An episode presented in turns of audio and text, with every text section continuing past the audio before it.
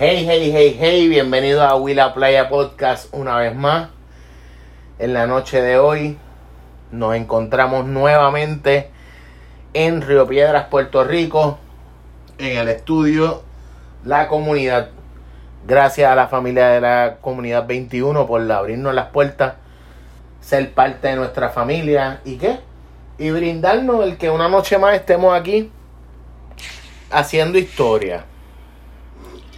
Y cuando digo haciendo historia es porque en la tarde noche de hoy nos encontramos con el señor Cosme la Antigua, el cual para mí, Willow Playa Podcast, los playeros, playeras que le dan play, que ven esto, se nos hace pequeño el estudio en recibirte. Te damos un abrazo a distancia eh, y te agradecemos lo que has hecho como deportista y lo que haces hoy día, que de eso vamos a hablar más adelante. Inicialmente quiero que le hable a la gente que no te conoce quién tú eres, de dónde tú vienes y qué hiciste para estar donde estás hoy. Come, bienvenido, el podcast es tuyo, mete mano. Gracias, Willow. Este, gracias por, tener, por tenerme y tenernos en sentido de comunidad a la organización Diversity United Sports. Este, siempre me gusta empezar diciendo que lo que yo voy a compartir en el día de hoy es basado en mi experiencia de vida y que fuera de lo que yo hable de algo que yo no he experimentado sería hipocresía de mi parte. Así que todo lo que yo comparto hoy viene directo y en vivo de, la de experiencias pasadas. ¿Quién tú eres, Conme?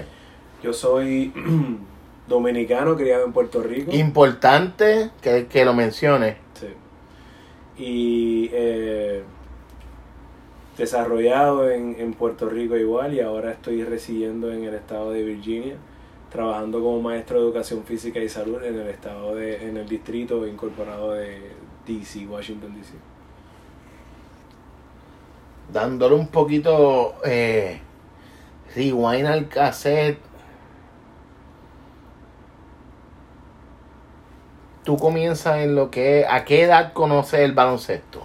Empiezo a jugar básquet desde los 5 años en un club que se llamaba, se llama Club San Lázaro, es una eh, franquicia de baloncesto superior nacional en República Dominicana. ¿A qué edad me dijiste? A los 5 años. Sí.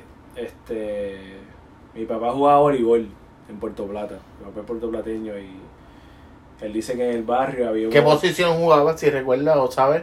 Que en papi. Papi era power forward y centro. O sea, que venía corriendo de atrás a... En, Ah, bueno, en, en boli era eh, esquina. Ok, sí, que era el- la flecha para espetar ese balón para el medio. Cruzado donde tú quieras y a veces jugaba medio también. Este, nada, él me dijo como que le encantaba el básquet porque entonces podía tener un aspecto físico, como contacto físico con el jugador, que era la diferencia en voleibol. Y pues papi llegó a ser preseleccionado nacional. Y esa historia de él y cómo él se relacionaba con la comunidad por medio del deporte, pues fue para mí una inspiración de empezar a tratar el básquet. Primero fue karate, nunca fue muy bueno tirando puños y patadas. Y ahí entonces nos fuimos al, O sea, al básquet. ¿Nunca probaste o jugaste boli o sí? Eh, en Puerto Rico. Sí. En Colegio Guadalupe, Puerto Nuevo, como que había siempre intramurales en la escuela y, y podía jugar, o sea, como que me gustaba mucho el proceso, ¿verdad? Pero con una clara diferencia de- entre básquet y boli, ¿no? Y yo creo que más me, como quiera, me... ¿Te gustó quizás más el jangueo del banco, de un coach o de de momento hacer un cambio y puedes entre todos cambiar la manera de cómo ve el juego? Creo que era más bien la situación de juego en voleibol que en básquet. En voleibol tú tienes una forma de como que sobreponerte a tu oponente que, que no necesariamente tiene que ser tan física y el básquet sí. El básquet ya estás en full contact y el reto, la adrenalina, por lo menos a mí que me gusta el básquet, era un poquito más intensa. Así que el boli era más o menos como limpio, Pero el básquet tenías que, ahí no hay una malla que te separaras contra los otros que. No es que sí, y, igual tú, uno de tus compañeros Sí, no falta levantó, sin, ¿viste? sin, sin contarle que uno de tus compañeros no levantó ese remate, pues ahí murió la jugada. Exactamente. No depende tan solo de ti o de un pase o de un se la llevé al medio para que... Sí. Siempre es un deporte colectivo, siempre vas a depender de otro. Claro. Este, y a diferencia de un deporte individual que viene siendo como el tenis o el ping-pong o, o- o, este, pista y campo, por ejemplo. Ya el enfoque viene siendo como que mayormente hacia tu propio proceso, ¿verdad? En un deporte colectivo, pues yo creo que tienes una oportunidad de tú eh, desarrollar valores como empatía, eh, desarra- desarrollar valores como cooperativos, un poquito más eh, receptivo a lo que significa el esfuerzo no solo mío, pero para un bien colectivo. Y es, es bien interesante la dinámica, pero con intensidades, con, bajo las mismas líneas de respeto, ¿no? Cada deporte tiene su intensidad, tiene su valor y tiene su, su esencia, vamos a decir. ¿En qué año, a qué edad llega a Puerto Rico? En un punto bien conflictivo en la sociedad este, puertorriqueña, ¿no? Había una, un flujo inmigrante dominicano a, a la isla eh, bien excesivo, había un periodo bien fuerte, intenso, económico, igual en República Dominicana, empujando a mucha gente a arriesgar sus vidas y coger cholas y cruzar el canal de la Mona para Puerto Rico. Este, Solamente pensando en un, en, en un bien, en superarse, en tener trabajo y en que la familia estuviese bien económicamente. Y, y yo digo que eres bendecido en el hecho en que en tu, tu familia quizás piense en ti como joven, como niño y pensando en un futuro y lo dejan todo y llegan hasta acá, un país nuevo, pero pensando en darte a ti como hijo eh, la- las mejores opciones. Y quizás te choque el que un extraño esté hablando de lo que hicieron tus papás sin conocerte, pero es porque al igual que al igual que tú, muchísimas otras personas lo hacen, no tan solo hacia Puerto Rico, sino de Puerto Rico hacia Estados Unidos. O sea, ¿cuántos puertorriqueños se van con, con la ansia, con las ganas de, de, de salir adelante y vas a otro país y tú lo hiciste, conociste el deporte, ¿qué más? Cuéntanos. Eh, eso mismo que acabas de describir, que al, al, al mudarse no, no es uno solo el que está en este proceso, ¿no? Como que hay tantas personas, África, Estados Unidos, África, Europa, Centroamérica, Latinoamérica, eh, digamos desde Argentina hasta Venezuela, yendo, yendo a un terreno que no es el tuyo cultural, para, para mí simbolizó eh, muchos años de intensidad, pues la adaptación a esa nueva cultura eh, para mí fue un poco chocante, ¿no? No Este, fue No fue fácil. no fue tutti frutti. que- no fue fácil incorporarte a los clubes siendo dominicano y, y, y quizá a la gente le choque el que mencione esto de esa forma, es normal. pero eh, tú que lo viviste. Sí, de- de- en etapas de desarrollo de un estudiante vivir experiencias donde tu cultura simplemente significa sí, Una falta de respeto. era, era un tipo de presión social que en ese momento se canalizaba de forma bastante diferente a, lo, como- a cómo se canaliza en el día de hoy. No había tecnología que hay un preámbulo de la situación que te ibas a acercar en ese momento. Claro. Eso era experiencia directa, Día a día. día a día. Y como dominicano, no voy a generalizar toda mi experiencia como que fue negativa. Yo tuve una excelente maestra, excelentes compañeros de clase, pero inevitablemente retos culturales ante pues, diferentes chamacos que venían Mira, de otra... Hablando claro, siempre hay un hijo de puta que, que llega el momento en que lo único que quiere es ser el payaso o burlarse o tener la manera de cómo... Claro. Claro. ¿Cuán difícil era? Sí. Si tú te olvidas que yo soy yo y piensas en que yo soy tú, a esa edad que llegaste a Puerto Rico, ¿qué tú me dirías? Pero tú sabes que yo te diría que, que la intensidad de las situaciones que te estoy describiendo eran mínimas a las que yo positivamente estaba experimentando. el hecho de mi intensidad ante esta adaptación cultural era el que yo no entendía por qué mis padres, que tenían ¿verdad? mi confianza, eran mis guías, como que habíamos tomado esta decisión. A mí me faltaba información, razones de por qué estar en este nuevo país. Y no era porque eran malos padres, era porque estaban enfocados en una presión económica y por ende sacrificaron envolvió un proceso de desapego cultural por tal de que tus hijos tuvieran un buen futuro. No era que, que no quisieron contarnos, porque Claro. Era que la intensidad de trabajo... Es como cuando nosotros mismos tenemos esta función de eh, hacer este servicio, ¿verdad? Tú tienes, somos maestros o somos eh, vendedores de paquetes de vacaciones por ocho horas y después de eso viene una, una vocación, viene una pasión hacia un servicio, una, una intuición y voluntad que no viene una remuneración económica, pues entonces hay veces que eso no es perfecto, eso no se manifiesta perfecto. Pero el mensaje hay que llevarlo y por eso estamos aquí, por eso mismo eh, nos juntamos y hacemos una comunidad y, y- y hacemos que el mensaje llegue y que hoy eres tú. Pero lo más importante de todo esto es que hablemos de lo que tú has logrado Sí. después de cuántos años jugaste superior, ¿qué más? Eh, fui reserva superior, jugué sub-22 cuando era la liga sub-22, después bajo sub-21, este, jugando con Guaynabo Mets, eh, yo pasé por club de eh, baloncesto Caparra Warriors, Fray Comar, y mi último desempeño fue con Guaynabo Mets en la categoría sub-22, jugadores como Carlos Arroyo jugando y dominando una categoría bastante en Puerto Rico tenía, había una camada bastante bonita y bastante eh, eh, intensa en el baloncesto. Este, un Joel Culvero, el papá de Andrés Culvero, eh, Guayacán Santiago, ¿no? Tienes a Michelo Dávila, ¿no? Tienes, tienes a, bueno, aquí, aquí a- había bastante categoría, bastante liga.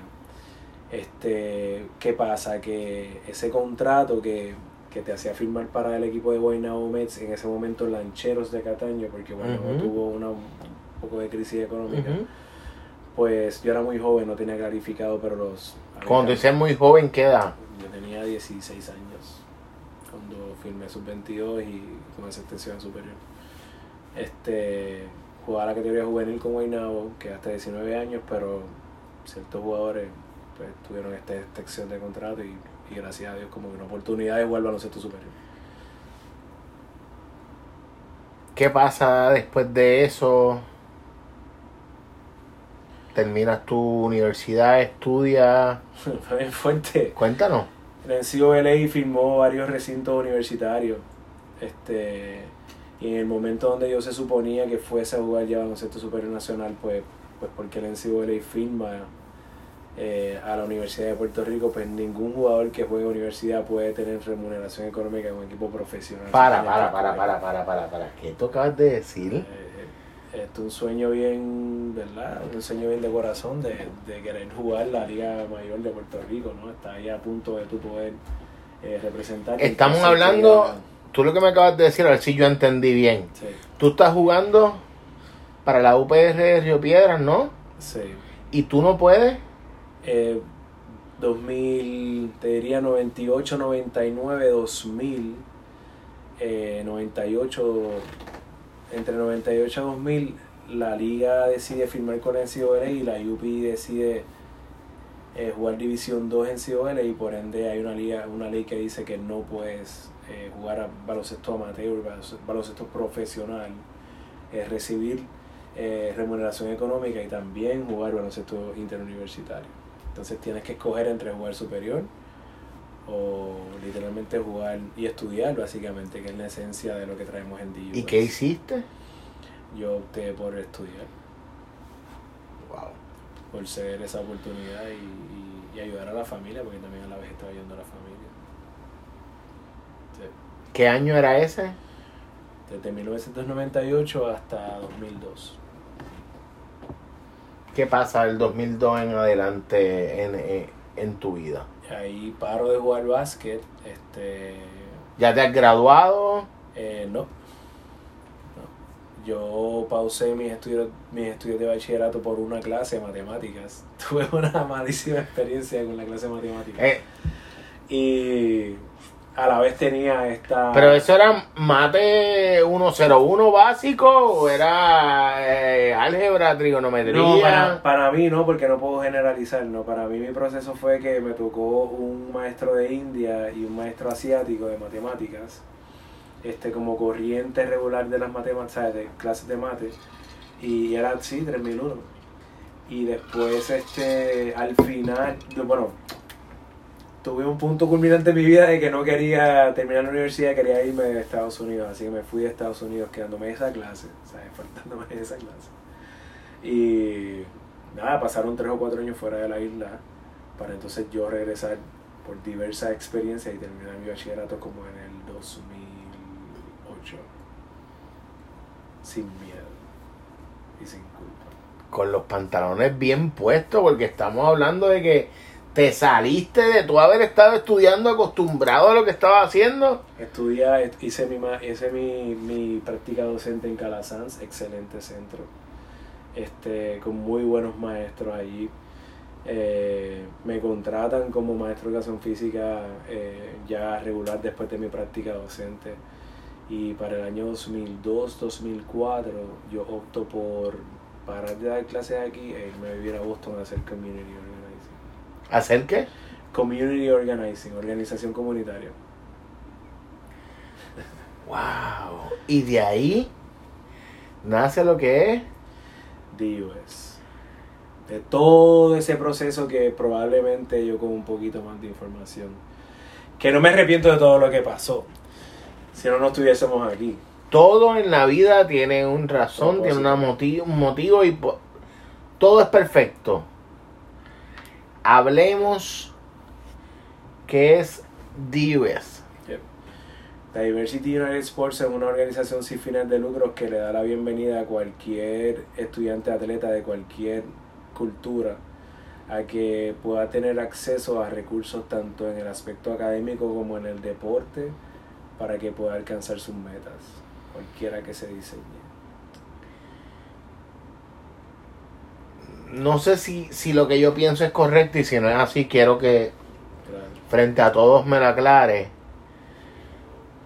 Lo que tú estás haciendo hoy es lo que tú hubieses querido que hubiesen hecho contigo. Correcto. Claro que sí. Pues tú sabes que desde un principio que vi y, y entendí lo que es el concepto, eso fue lo que pensé. sí. Que todo eso que tú como atleta hubieses querido que hubiesen hecho contigo es lo que tú estás haciendo con las futuras generaciones hoy. Es correcto. Y qué, qué brutal, qué, qué cabrón que lo haga y me imagino la, la, la satisfacción que siente y, y más que nada, ¿verdad? Aclaramos que, que Cosme se encuentra eh, en Puerto Rico por una razón, ¿verdad? Explícale a esa gente cuál es la razón de, de tu visita a la isla, qué estuviste haciendo. Sí. Pues DUS estuvo en colaboración con el JJ Barea 14U Classic All Star Game este pasado fin de semana del 18 al, al 20 19 al 20 y estuvimos brindando disculpen estuvimos brindando talleres de eh, reclutamiento y escucha no como como el estudiante atleta hoy puede prepararse para poder ser re- reclutado y ser este eh, tener acceso a educación de calidad cuando ya vaya a la universidad.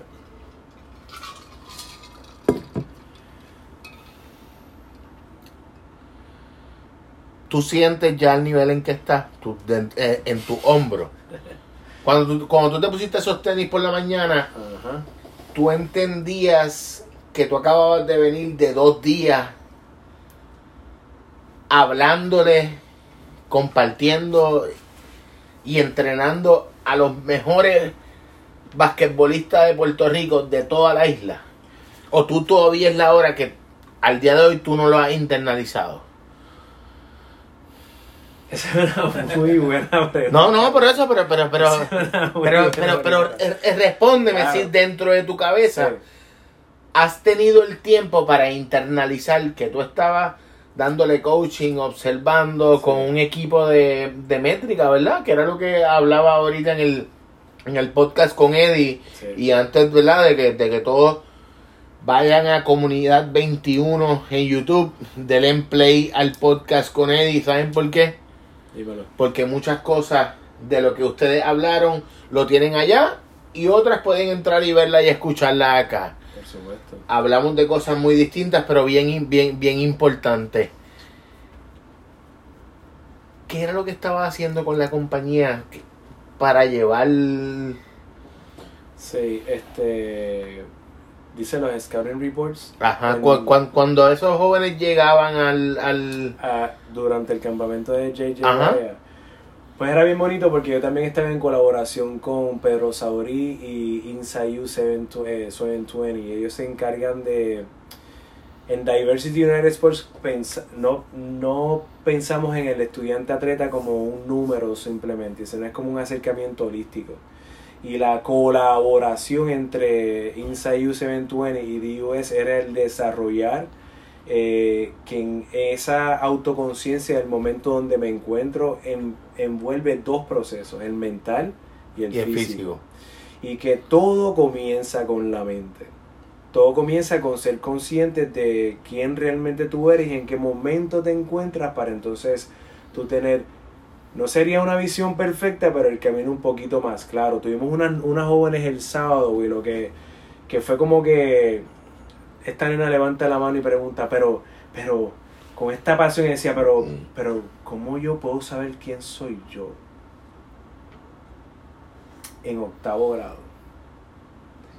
Eso, eso es estar despierto, eso es una semilla en acción de esperanza, porque Mínimo, mínimo va a ser una introspección de su vida. por medio de la tecnología y el deporte. ¿Y qué canal en su caso está ofreciendo eso? El baloncesto. Pero ese nivel de autoconciencia es a través de cualquier deporte.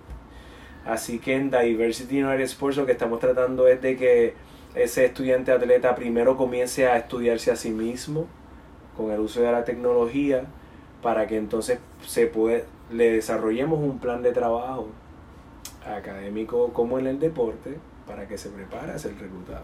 Local o, local o fuera de Puerto Rico, porque no hay preferencia. aquí. Si alguien te está escuchando ahora, quiere ponerle pausa, quiere ponerle stop a esto que está viendo, ¿dónde te pueden buscar? Este, todas las redes sociales en Twitter, Facebook eh, o Instagram como Diversity United Sports. Y tenemos nuestra, nuestra página web, se llama diversityunitedsports.org. Eh, están más que bienvenidos a suscribirse, a en- enviar sus comentarios o cualquier tipo de pregunta o inquietud que tenga acerca del proceso de reclutamiento hacia una adquisición de educación de calidad. Si alguien ya tiene la organización o el equipo Ujú. y lo que quisiera es traerte también para que le hables de, de lo que hacen en, en la organización, igualmente a través de, de esas páginas de tus redes se pueden comunicar para que entonces ustedes coordinen cómo, cómo sería el proceso. Por supuesto, este, y a nuestro número 787-240-1207. o al- Repítelo, Yuyo. 787-240-1207 o al 202-931-8936. es bien importante que, que lo diga y lo hagas de esta forma, ¿sabes por qué? Porque quizás tú no te das cuenta hoy, pero lo que tú haces me marca a mí, marca a un joven, marca quizás al papá, que dice, diache, ¿cuántas veces yo no pensé eso? Cuando yo quería hacer el equipo de, por decir algo, de pista y campo de la universidad en el 89. Sí. Y mira esto que está diciendo esta persona en el 2022, en medio de una pandemia. Me hace a mí como padre recordar ese momento y, y- y lo lleva quizás a un punto de quiebre en el que, ah, ya yo me gradué, ya no voy a hacer más deporte. Y, ¿Qué viene después? ¿Qué hay después? y quizás al día de hoy el papá lo que tiene es que ponerse unos tenis e irse a tirarle un balón al nene de la otra esquina de la cancha. Para él sentir esa conexión con papi, con que voy para adentro, con que represento a mi país, con que tengo una compañía detrás que, que, que me está monitoreando, que me avala. Eso es lo que tú haces. No, y ahorita dijiste algo como que si uno está consciente y, y realmente lo que quería decir es que hay tanto que hacer, Will, que por lo menos ¿En qué sentido? Cosme, ¿A qué te refieres? Ante la sociedad hay, hay tanto, tanta necesidad de conexión social, de, de, de ver a esos jóvenes buscando una afectividad, no solo, oye, no solo cognitiva, porque están bien despiertos, Pero, pero también Ah, ah, relacional. espérate. Ahora que tú estás hablando de eso, y disculpa que te interrumpa, tú tienes que tener en tu mente claro que los jóvenes de hoy en día no son de cuando nosotros nos criábamos. ¿Y sabes Exacto. por qué? Porque ellos están acostumbrados a tener una respuesta automática de autoaceptación y ustedes los maestros lo saben más que nosotros, en este caso hablando a Eddie, hablando al mister del pueblo que están aquí detrás de cámara Sí. ustedes como maestros lo ven mm, diariamente. Ustedes le tienen que quitar el teléfono a los chamaquitos en la escuela, en serio. No. En mi caso no, pero yo trabajo con nenes pequeños. Yo, Ok. sí, yo sí di clases donde los estudiantes podían llevar su celular. Y, Y, y, y hay una un situación. Claro que sí. Claro y que hay y ya situación. tú como maestro tienes tus leyes. Claro. Pero no. Yo sé de maestros que tienen una caja como aquella. Y es número y estudiante Sí. pone su teléfono para Sí. entrar. En tu caso, ¿tú también son pequeños?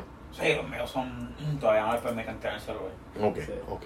No, yo, yo he dado diferentes niveles, ¿no? Valga el respeto acá. Y, y, este, a nivel high school en Estados Unidos, escuela pública. Es ellos- fuerte. Ellos pueden tener su teléfono.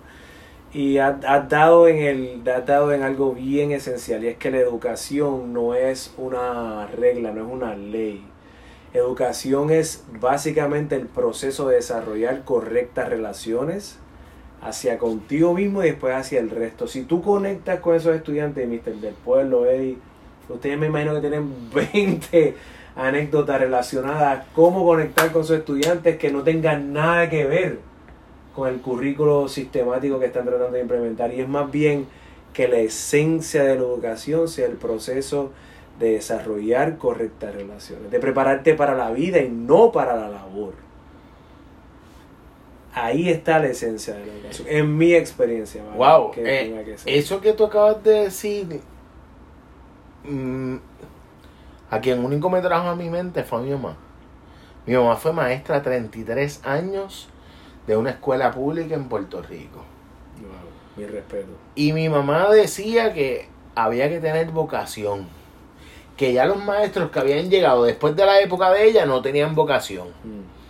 Pero yo hoy en el 2022, conociéndolo a ustedes, tengo ya un equipo de maestros los que cuales llevarle a mami y decirle, mami, todavía hay maestros que tienen vocación. Adelante. Y todavía hay maestros, ¿verdad? Que, que tienen los pantalones bien puestos también para juntarse y salir a la calle y llevar el mensaje, ¿verdad? Que, que si empezamos a hablar de eso no terminamos. Por supuesto. Y más en estas últimas semanas, ¿verdad? Lo, lo, lo que se ha vivido, lo que es el, el- el magisterio en Puerto Rico. Yo quisiera darte un dato importante, esencial en cuanto al desarrollo de una sociedad. La punta de lanza del proceso evolutivo de un planeta, porque si multiplicamos los efectos de lo que te voy a decir, cubren al planeta. La educación es la punta de lanza del proceso evolutivo de cualquier sociedad. La indoctrinación o proyección de una sociedad elevada comienza por medio de la educación. Y yo me siento esperanzado, pero no esperanzado de que me pusiste la mejilla y me pongo la otra, es un esperanzado intencional hacia el despertar de un tema social que es igual de importante que el tema político, el tema económico, porque ha sido la forma de endoctrinar a un pueblo, y no estoy hablando solo de Puerto Rico, estoy hablando de una necesidad planetaria. Por ende, que los maestros estén despiertos defendiendo la educación no es un efecto placebo, es un efecto de esa inequidad social que se proyecta y que nosotros los maestros somos responsables del proceso evolutivo de las familias que entran a nuestra comunidad escolar. Pero es que sí. Recibimos el golpe sistemático de un proceso de cuido social que es totalmente balanceado hacia una parte de la sociedad que es la que está cómoda, que es la que está aprovechándose de esa tensión económica que todas esas familias que nosotros los maestros recibimos que están luchando a diario para llevar simplemente pan y, y- y leche a la mesa. So, sin, sin un maestro como tú, sin un maestro de español, sin un maestro de historia, sin un maestro de inglés, ni yo, ni tú, ni el mister, ni Eddie de Comunidad 21, fuésemos quienes somos hoy día. ¿Por qué? Porque consciente o inconscientemente nos forjaron, nos hicieron ser quienes somos. En tu caso, el amor al deporte, en cuestión a tu papá, el respeto a lo que son tus valores. Porque los primeros maestros son nuestros padres. Y así sucesivamente, ¿verdad? Si yo te pregunto, Total, esta es la perspectiva de mi experiencia como inmigrante dominicano viviendo en Puerto Rico, luego en Estados Unidos. Esta, es mi experiencia de vida. Solo quiero tomar esa clarificación de que esta, es mi perspectiva. Es la verdad absoluta. no, no, claro, claro.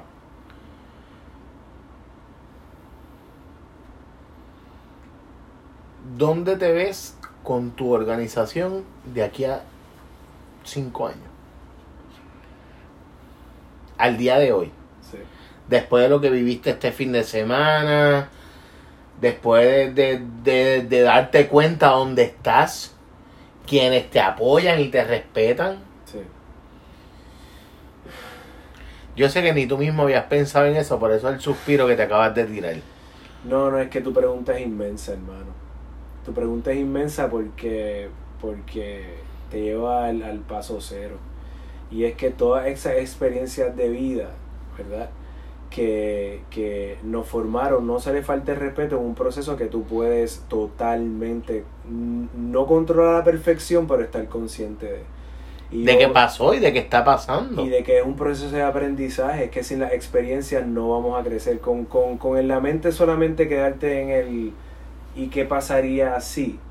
Tienes que sumarte a la experiencia. Y yo veo a Diversity United Sports no solo como un ente que impacta a jugadores también o estudiantes atletas, es como una plataforma donde otras entidades sin fines de lucro puedan venir y conectar y crear entonces una red, ¿ves?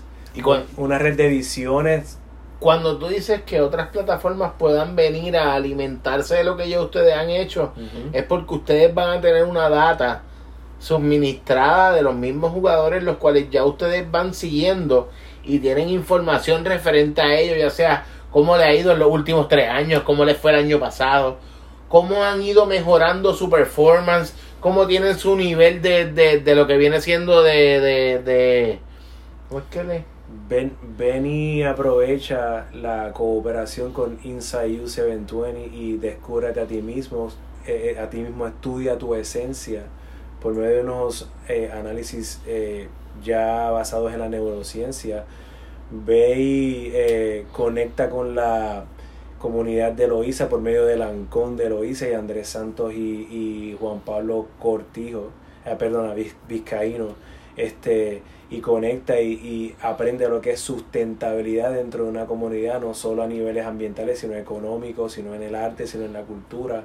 Eh, ve y siéntate con Eddie de Comunidad 21 y aprende la historia colectiva por medio del deporte y cómo tú puedes aportar acerca del de- acerca y Como en algún deporte. momento lo hizo Roberto Clemente. Vuélvete un miembro activo en la sociedad. So, DUS invita Wow. a toda organización Wow. sin fines de lucro que quiera Wow. cooperar en todos estos temas sociales que ameritan atención. La juventud muestra necesidad y hay carencia de liderato. Ven y acciona, cero inercia. Tú sabes que esta entrevista, este podcast, yo pensaba que se iba a ir por una forma y se ha ido completamente por otra. Pero tú sabes que es lo lindo. Eso es tu energía, viejo, tú eres que la brinda. Tú sabes que es lo lindo. Ajá. Que el mensaje ha sido el mismo y ha sido esa esencia que quizás tú no habías sacado, no habías expresado de lo que es la organización que llevas bajo tu hombro. Pero qué bonito que la hayamos podido hablar en Arroyo Habichuela, que la gente lo entienda, que, que te des cuenta de que muy pocas personas están haciendo lo que tú haces. Por eso estás aquí. Por eso, aunque tengas que montarte en un avión para venir a tu isla, a hablarle a los mejores deportistas de 14 años en cuestión de lo que es el baloncesto. Y cuando digo tu isla, lo digo porque sí sé que aclaraste que eres dominicano. pero para mí, Sí. yo sé que igualmente para Eddie y igual para muchas otras personas, eres un boricuama.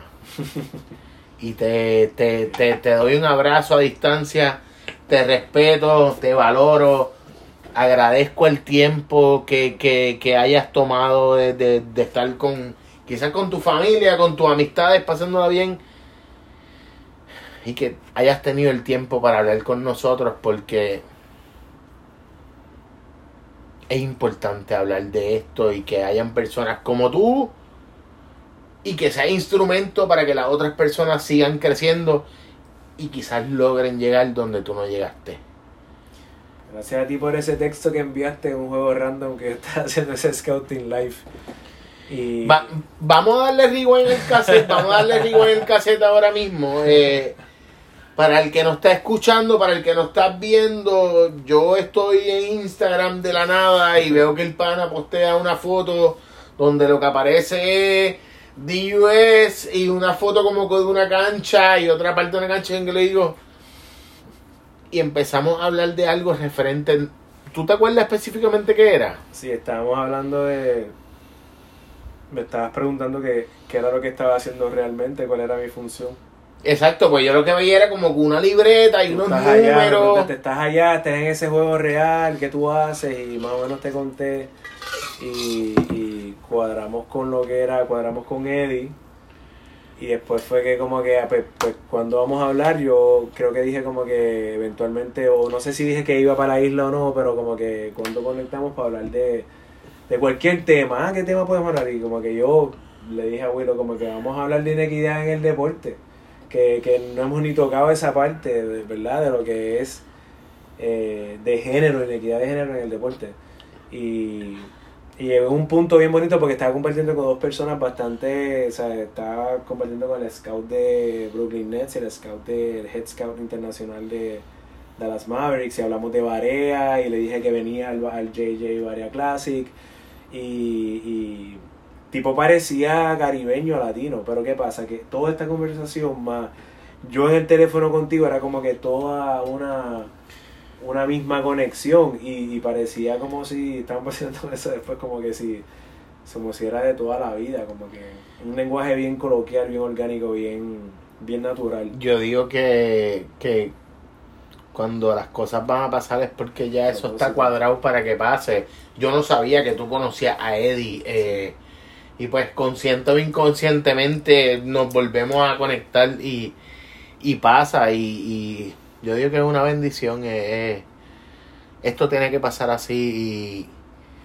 quiero agradecerte a ti. Quiero agradecerle a Eddie Comunidad 21, al Mister y a cada una de esas personas que le dan play, ya sea mi podcast, a que le da repost, que comparten una información, ¿sabes por qué?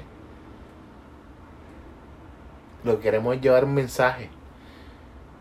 Quizás hoy eres tú, quizás mi sobrina que juega baloncesto de- del equipo del colegio. En algún momento tú lo puedes ayudar, lo puedes ir a dar una, una charla al colegio, ¿verdad? Y que, y, y- y que sirva de, de apoyo a esas jóvenes que juegan baloncesto y que puedan llegar quizás a, a, a jugar superior por, por decir algo. Te respeto, un gusto, algo que tengas que decir, algo que quieras preguntar, algo que te quede. Puro agradecimiento, este Willow, eh, eh, y un llamado, ¿no? A que ese cambio que queremos hacer en la sociedad empieza con uno mismo, ¿no? Desde mi punto de perspectiva, Ujú. como sugerencia, si queremos un cambio, pues tenemos que crear espacios donde Para que ese cambio se experimente. Así que es una invitación a la acción desde tu punto, desde donde pueda, sin juicio o prejuicio. Cualquier intuición que tengas hacia el servicio, ya sea cual sea tu canal, este, hazlo. Y aquel joven que esté escuchando este podcast, ¿no? O padre que te sigue, que tiene hijos, que están en deporte, porque esto no es solo baloncesto, ¿no? El self-awareness, la autoconciencia es universal. Y es sumamente importante que esta generación gane acceso a cómo practicar self-awareness a temprana edad, para que entonces sepa para dónde va, por lo menos un poquito más de claridad. Así que están más que invitados a conectar con Diversity United Sports, DUS, y todo lo que nosotros podamos ofrecerle para que sigamos creciendo. La página web, eh, diversityunitedsports.org, eh, Twitter, Facebook, Instagram, eh, bajo Diversity United Sports. vamos a estar compartiendo cada uno de tanto la página web como las redes sociales. Este podcast entiendo que sube hoy mismo por la noche o mañana, por lo menos lo que es el audio. El video se va a estar trabajando más adelante. Vale. Quiero agradecerte por el tiempo nuevamente. Mis respetos, bendiciones, cosas buenas. El podcast es tuyo. El momento que necesites mencionar algo, anunciar algo, vienes de a Puerto Rico a hacer algo, estamos aquí. Eddie, mil gracias. Mister, Gracias, Willow, gracias. un gusto, un placer. Me encantó tener el background ahí.